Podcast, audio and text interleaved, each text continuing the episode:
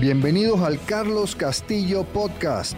Mi nombre es Carlos Castillo y mi propósito es ayudarte a ti a mejorar tu liderazgo para que con esto puedas entregar resultados excepcionales en tu organización.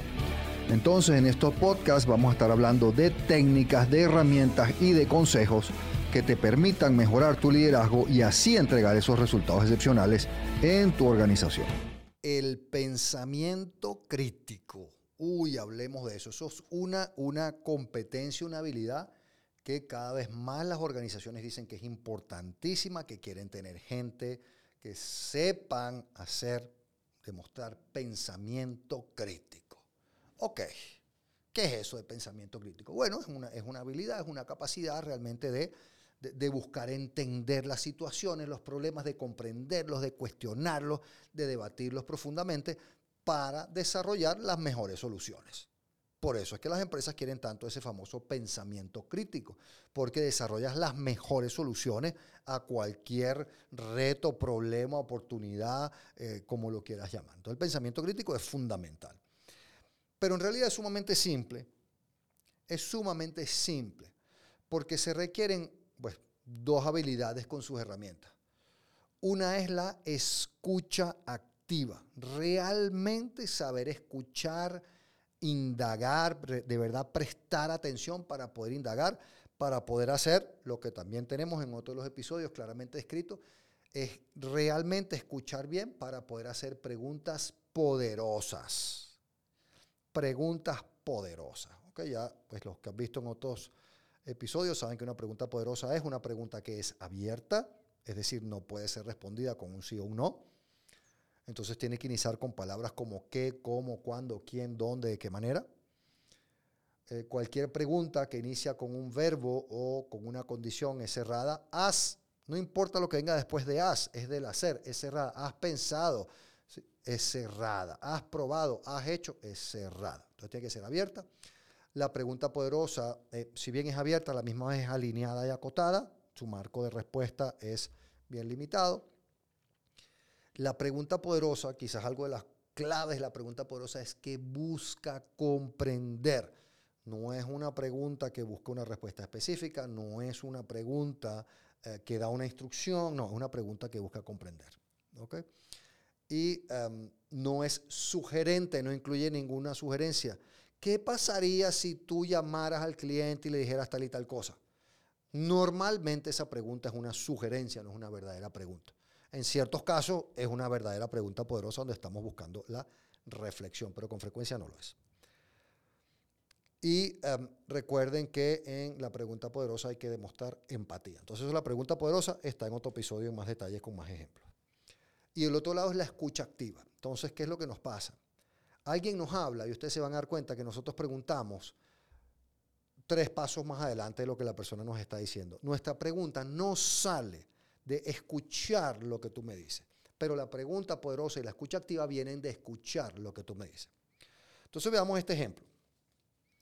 Digamos que yo soy un señor que tú no conoces, tú nunca me has visto, nos sentamos, no sé, se nos atrasó el avión en un aeropuerto y nos sentamos a platicar. Pues tienes cuatro horas de atraso de tu avión y ahí estamos platicando y nos tomamos un cafecito o una cervecita, yo qué sé. Y de repente yo te digo, ya después agarramos confianza y estamos platicando. Yo te digo, oye, mira, ya no sé qué hacer, estoy sumamente preocupado, eh, tengo un estrés horrible y una ansiedad porque no logro alcanzar mi meta de ventas. Cuando yo hago este ejercicio en vivo con la gente, me dicen, eh, ¿y cuál es tu estrategia? ¿Y por qué no alcanzas la meta de ventas? Claro, ya me están haciendo preguntas poderosas. ¿Y por qué? Y no sé, ¿y qué vas a hacer? ¿Y cómo te ayudo? Todas son preguntas poderosas, pero demuestran cero escucha activa, demuestran que no me estás escuchando. Porque miren esto, si yo te digo, no logro alcanzar mi meta de ventas, bueno, primero me tienes que demostrar empatía, que para los que lo han visto en, los otros episodios, es reconocer la emoción. Es decir, es decir, sencillamente, oye Carlos, te veo muy preocupado. Esa es la verdadera empatía, reconocer la emoción del otro. Si yo te estoy escuchando, solo se pueden hacer dos preguntas, que son estas. Una, Ok, Carlos, ¿y cuál es tu meta de ventas? Mi meta de ventas es 100. Ok. ¿Y en cuánto estás? Estoy en 99. Entonces, eso primero, la escucha activa, esas son las únicas dos preguntas que salen. Si no, no me estás escuchando. No alcanzo mi meta de ventas. La pregunta que me tiene que hacer es, oye, ¿y cuál es tu meta de ventas y en cuánto está? Y muchos de ustedes, cuando yo dije eso, dijeron, ¿qué? ¿Cómo así? Porque este señor anda con esa lloradera ahí, todo, todo, todo estresado y preocupado, si apenas está un punto porcentual abajo de su meta. Entonces, ¿qué es el pensamiento crítico? Es, en vez de hacer un juicio y decir, oye, pero qué necio, qué llorón, eso no tiene sentido, es decir, espérame, aquí hay algo que no me hace sentido. Este señor está sumamente preocupado por un punto porcentual, entonces yo no lo entiendo. Entonces, ¿qué es el pensamiento crítico? Es preguntar. Es decir, oye, Carlos, y con empatía. Oye, Carlos, yo te veo muy preocupado, ¿verdad? Pero cuando te pregunté tu meta, ¿verdad? Al final te veo 1% abajo y te veo sumamente preocupado. Entonces, pues cuéntame más, ¿por qué ese, ese, lo que yo percibo como una pequeña diferencia, por qué para ti eh, es tan preocupante? Eso es un ejemplo claro de lo que es pensamiento crítico, versus lo que hace la gente que lo obvia y dice, ok, entonces, ¿qué vendes y qué te ayudo? Ahí tú debes decir, espérame, aquí hay algo que no me hace sentido, ahí debes hacerle caso a tu cerebro un segundito e ir a preguntar, oye, cuéntame entonces, ¿por qué, por qué es tanto?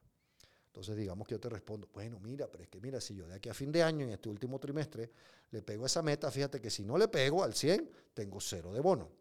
Pero si le pego al 100, tengo 5 millones de dólares de bono. Entonces ahí todos ustedes están así como que, ah, ok, ya entendí, ahora sí entendí por qué te preocupa. Pero proviene de haber realizado escucha activa seguido de una pregunta poderosa. Y aquí pues sí, ya vendría las otras preguntas como, oye Carlos, ¿y tú qué vendes? Pues fíjate que yo vendo submarinos nucleares. Ah, ok, ya entiendo que no está tan fácil el tema, ¿verdad? Antes habías asumido, habías hecho un juicio de que pues, por un punto porcentual no hay que andar con esa chilladera, ¿verdad? Pero empieza a preguntar, ah, sí, wow, y cuéntame, ¿y cómo se vende un submarino nuclear? ¿Y quiénes son tus clientes? ¿Y cuál es el proceso?